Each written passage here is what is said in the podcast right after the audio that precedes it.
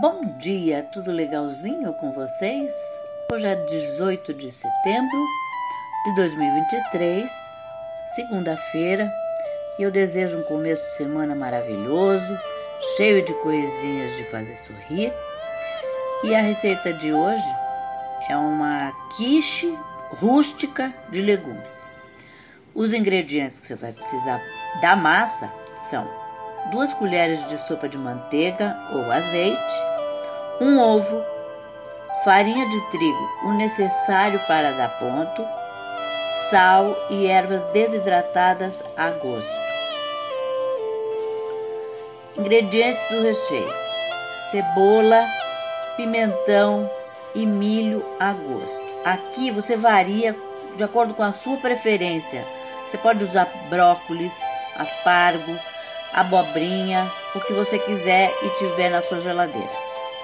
Um copo grande de iogurte natural, três ovos batidos, sal e pimenta do reino a gosto, parmesão ralado a gosto.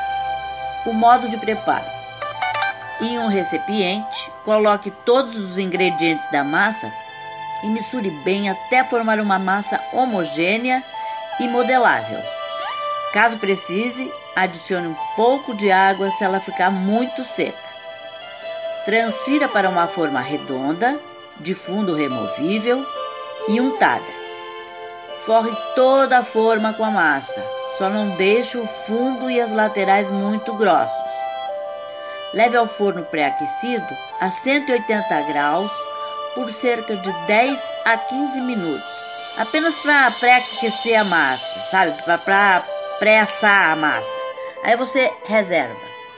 Em uma panela, esquente um fio de azeite e refogue a cebola, o pimentão e o milho, ou os legumes e verduras de acordo com a sua preferência e a sua escolha. Transfira para um recipiente, acrescente os ovos e o iogurte, o sal, a pimenta e misture bem.